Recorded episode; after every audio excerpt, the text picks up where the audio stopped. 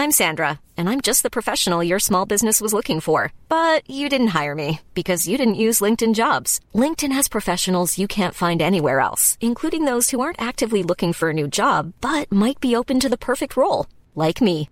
In a given month, over 70% of LinkedIn users don't visit other leading job sites. So if you're not looking on LinkedIn, you'll miss out on great candidates like Sandra. Start hiring professionals like a professional. Post your free job on linkedin.com/spoken today. O Senhor desistiu de estar no meio de dois ou três congregados ao seu nome. Segunda parte. Apocalipse capítulo 3 versículo 20. Comentário de Mari Persona. num trecho aqui do e-mail dele, eh, ele fala: porá, o Senhor porá neste estado de coisas, olha só, o Senhor porá sua mesa de comunhão no âmbito individual. Mas quem falou isso? Onde que está escrito isso? Onde está escrito que o Senhor que, que deu a, a, as instruções para a igreja reunida, ele vai pôr agora a mesa individual? Isso é independência. Isso é independência. É o espírito da Odisseia. É o espírito de independência. Vá à igreja que mais lhe agrade. Ah, eu vou ficar em casa então, que essa é a que mais lhe agrada. Eu tenho mais conforto, eu tenho travesseiro, tenho sofá, eu já estou habituado a ficar em casa. Por que, que eu vou sair de casa, né? Eu fico em casa, é muito mais confortável. Uh, o Senhor porá a sua mesa de comunhão no âmbito individual da casa, ou seja, do grupo de pessoas que podem ser consideradas como de casa, ou seja, a família. Ele está falando de família. Uh, se o vizinho então quiser reunir, não, vizinho, sinto muito, você aí na sua casa, você fica aí, eu fico aqui. Estamos em quarentena, uh, em quarentena espiritual, né? Não, não, estamos mais, não podemos mais ter contato de comunhão uns, uns com os outros. E Nesse tempo, e creio que agora, o Senhor não terá um lugar específico de reunião em cada cidade. Puxa, o Senhor mudou então. Porque o Senhor falou que colocaria o seu nome, estarei eu no meio deles, de dois ou três reunidos ao, ao meu nome. E aí ele escreveu as cartas às diferentes assembleias. Eu poderia pegar essa mesma ideia dele. Olha só, vou criar uma doutrina nova aqui. Quer ver? Gálatas. Gálatas. Capítulo capítulo 1. As igrejas da Galácia, no versículo 2. Aí, aqui então ele não está mais endereçando uma a uma igreja, porque na Galácia tinha muitas cidades. Ele não está endereçando a uma cidade, ele está endereçando a toda uma região. Seria como ele escrever as igrejas que estão no estado de São Paulo. Percebe? Ele não está agora falando. E se você vai lá em se você vai lá em, na carta de Pedro, 1 Pedro, Pedro, apóstolo de Jesus Cristo, aos estrangeiros dispersos no ponto Galácia, Capadócia, Ásia e Bitínia. Bom, então vamos fazer assim. Uh, só agora os estrangeiros dispersos é que, é que vale aqui para estar em comunhão. Percebe que loucura você começar a pegar a palavra de Deus assim? É, é o grande erro que muitos fazem, da onde surgem as heresias mais terríveis. Você pega um versículo, tira totalmente do contexto e aí constrói uma doutrina em cima dele. Dá para fazer isso, é fácil fazer isso. Vai construindo a doutrina. Põe o tijolinho em cima de tijolinho e de repente você tem uma doutrina. Daqui a pouco ele está fundando uma igreja formada de casas. Eu não sei de onde ele pegou isso, né? Ele pode ter lido algum livro ou alguma coisa, ou se foi ideia dele, original dele, né? Mas realmente esse cara está totalmente enganado. Viajou na maionese. Toda vez que você pega um versículo do Antigo Testamento ou do Novo Testamento e constrói toda uma doutrina em cima daquele versículo, desprezando todo o contexto geral da Bíblia, você está sendo um herege. Isso é o herege, porque ele está falando o seguinte: a minha maneira de pensar é a correta. Essa é a minha. E por isso, porque a minha é correta, eu me separo de todos os outros cristãos para ficar na minha casa. Só eu e eu, e eu a, a igreja do eu sozinho, né? Do eu, eu sozinho. Gente, isso é loucura. Então você percebe que uma pessoa, quando ela é enganada, ela acaba sendo enganada de, de montão. Ela vai mesmo, se mergulha de cabeça no engano. Então aqui a gente precisa entender que Apocalipse, capítulo 3, olha, só um versículo que ele pega, hein? Um só, tá vendo? É, ele esqueceu daquele que, que Laodiceia precisa ungir os olhos, comprar colírio, né, para ungir os seus olhos. Ele pega um versículo no final do capítulo 3, Uh, deixa eu só ver aqui um comentário que um irmão faz. É, é um, tem um, um, todos os irmãos que comentam essa passagem, eles falam que esse abrir a porta para o Senhor entrar é abrir a porta dos nossos do nosso coração, uh, é voltar ao primeiro amor. Com esses, o Senhor quer ter uma comunhão pessoal. Pessoal. Nós não, não estamos falando aqui que que nós devemos fazer justamente isso que ele está tá querendo dizer aí, não é? Porque toda comunhão com o Senhor tem que ser pessoal mesmo. A mesa de comunhão expressa a comunhão do corpo. Mas você pode participar da, da ceia do Senhor sem nenhuma comunhão pessoal com o Senhor. Você simplesmente ignora, chegou ali, está louco para ir voltar para casa para ver o futebol, então você não tem mesmo um coração aberto para o Senhor. É, esse, é desse coração aberto que o Senhor está falando. Isso aí é. Uh, isso para mim fica muito claro, né? Não sei se os irmãos têm alguma dúvida sobre isso, né? Mas para mim fica muito claro que aí é a comunhão pessoal. Nós não podemos querer agora uh, ter, um, ter um, uma atitude de individualismo e de independência, porque a heresia coloca independência. Se você pegar, por exemplo, os irmãos que aconteceram divisões no século XIX, né, você tem uma divisão que basicamente são de igrejas independentes, de assembleias independentes. Por isso que eles são chamados de irmãos abertos, que são aqueles que se denominam casa de oração. Então, cada assembleia tem lá a sua decisão. Algumas já, já decidiram que as mulheres usam véu ou não usam véu, outras decidiram colocar instrumentos musicais, outras não. Então é tudo assim. Uh, o julgamento de pecado é bastante deficiente. Tanto é que uma vez um irmão congregado numa dessas assembleias me escreveu falando que ele não aguenta mais, porque ele parte o pão. Porque lá é o seguinte, em algumas delas, né? Porque agora cada uma tem uma, a sua própria maneira de enxergar a coisa. Uh, nessa que ele parte o pão, que ele participa da ceia, eles que você que decide, né? Examine esse homem a si mesmo e assim coma. Então, é cada um por si. Ele fala assim: Mário, não aguento mais de estar, quando eu vou à ceia do Senhor, desejando lembrar o Senhor na sua morte e tal, eu sento ao lado, eu sento ao lado de um homem que todo mundo sabe que ele é adúltero, que ele tem uma segunda mulher. Mas ninguém fala nada, porque acredita naquela passagem de que examine esse homem a si mesmo, ou seja, a Assembleia não tem nada a ver com isso. Então você, você arranca a página que tem em 1 Coríntios 5, que, que Paulo fala para tirar, tirai, tirai dentre vós o, o fermento, é? para que sejais nova massa, sem fermento. Essa, essa é uma autoridade que o Senhor deu à Assembleia de julgar o mal no meio e excluir o mal. E excomungar o mal, ou seja, tirar da comunhão.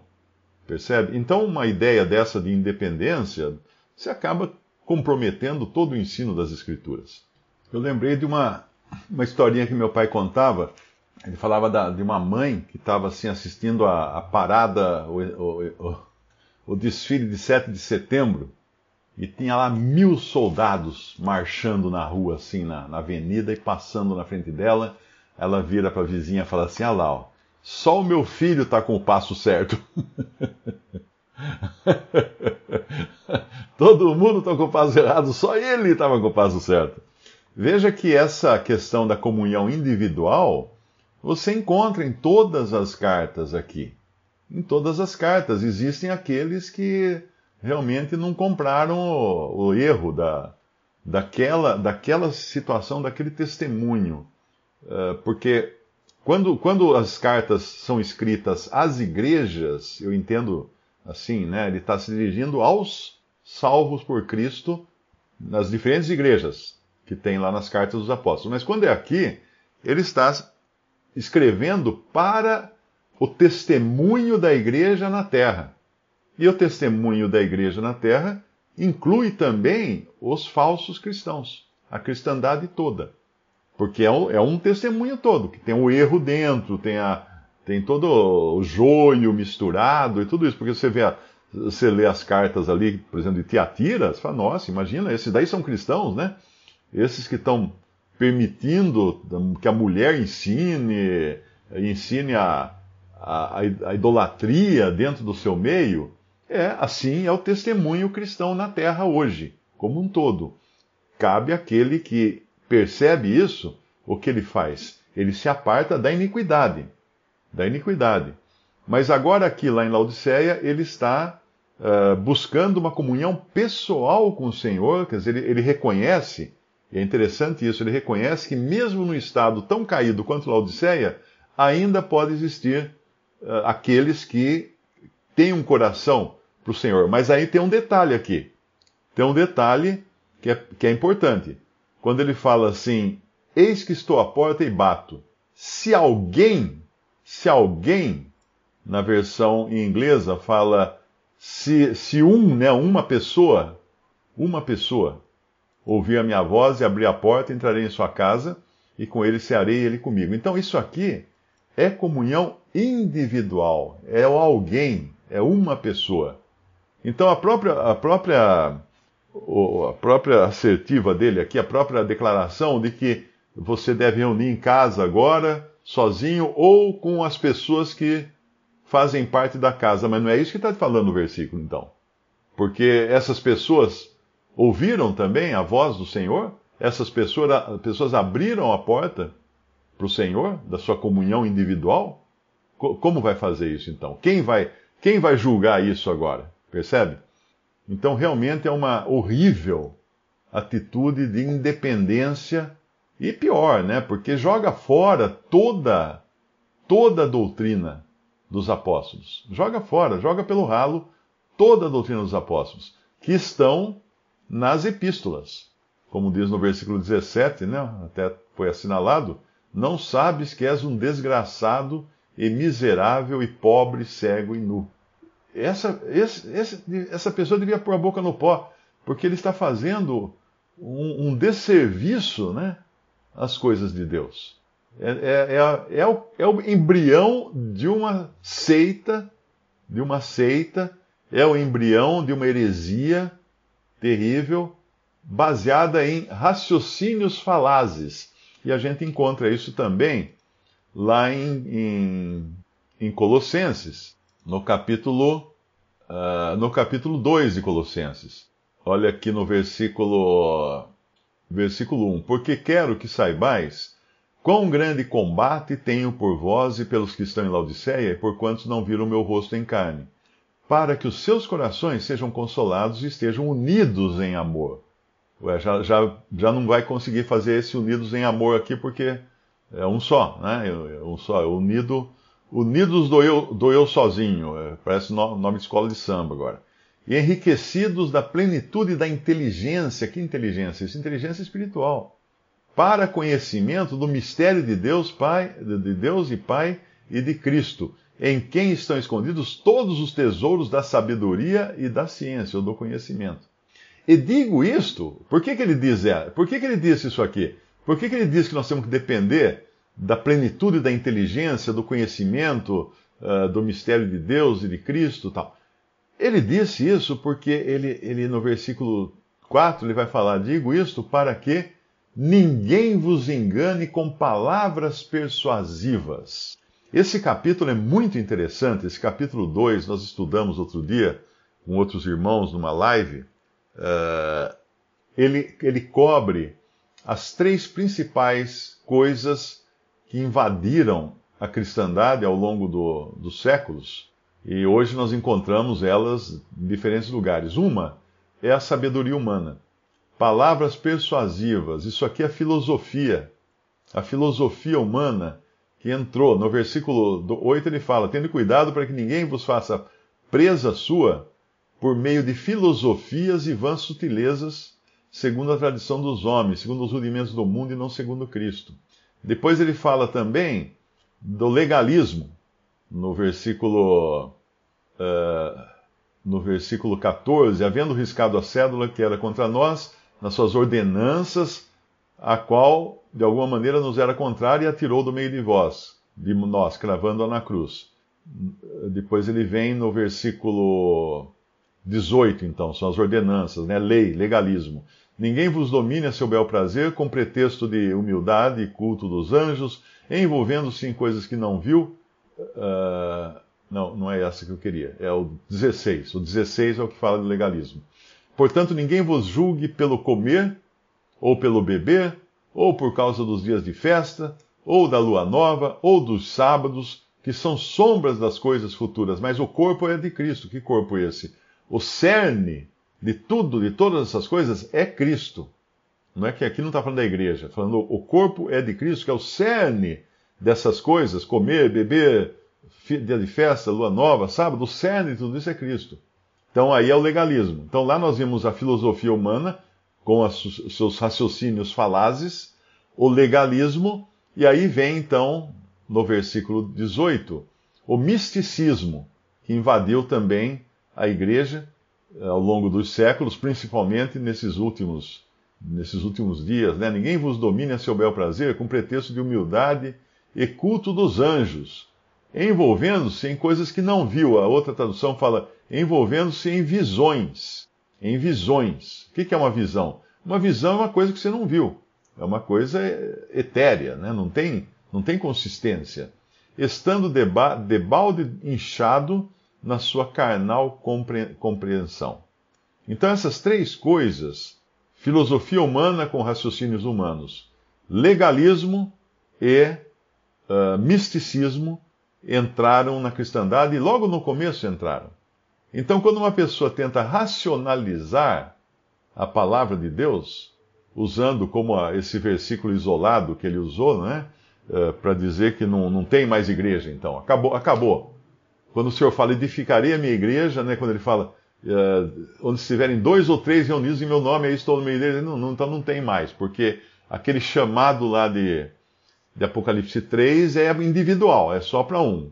Né? Se alguém, alguém, é uma pessoa, ouvir a minha voz, abrir a porta, entrarei eu e cearei com ele, e ele comigo. Veja que não tem nada a ver com a ceia do Senhor isso, porque a ceia do Senhor é uma manifestação de uma, de, de uma comunhão coletiva.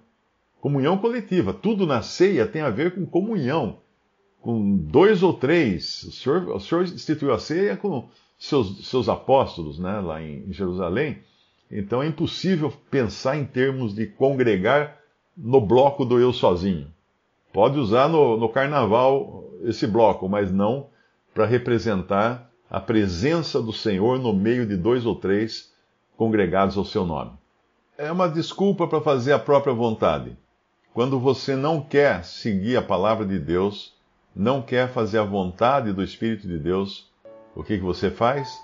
Você inventa uma doutrina para fazer a própria vontade. É isso, é, funciona assim.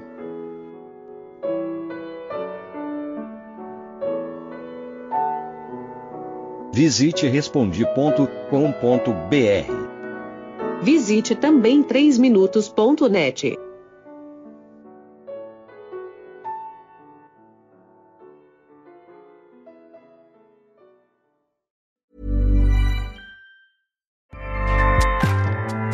ACAST powers the world's best podcasts. Here's a show that we recommend. The Real Housewives is a guilty pleasure for most, but if you're looking to not feel guilty about that pleasure, tune in to Everything Iconic with me, Danny Pellegrino, where I break down all the messy moments and behind the scenes antics of Bravo's popular franchise. And on Everything Iconic, I also interview celebrity guests like Kelly Ripa, Kiki Palmer, Drew Barrymore, Cameron Diaz, and more about their guilty pleasures, their past work, and so much more. So if you're pop culture obsessed and find yourself watching way too much reality TV like me, tune in to Everything Iconic with Danny Pellegrino wherever you listen to podcasts. ACAST helps creators launch, grow, and monetize their podcasts everywhere. ACAST.com.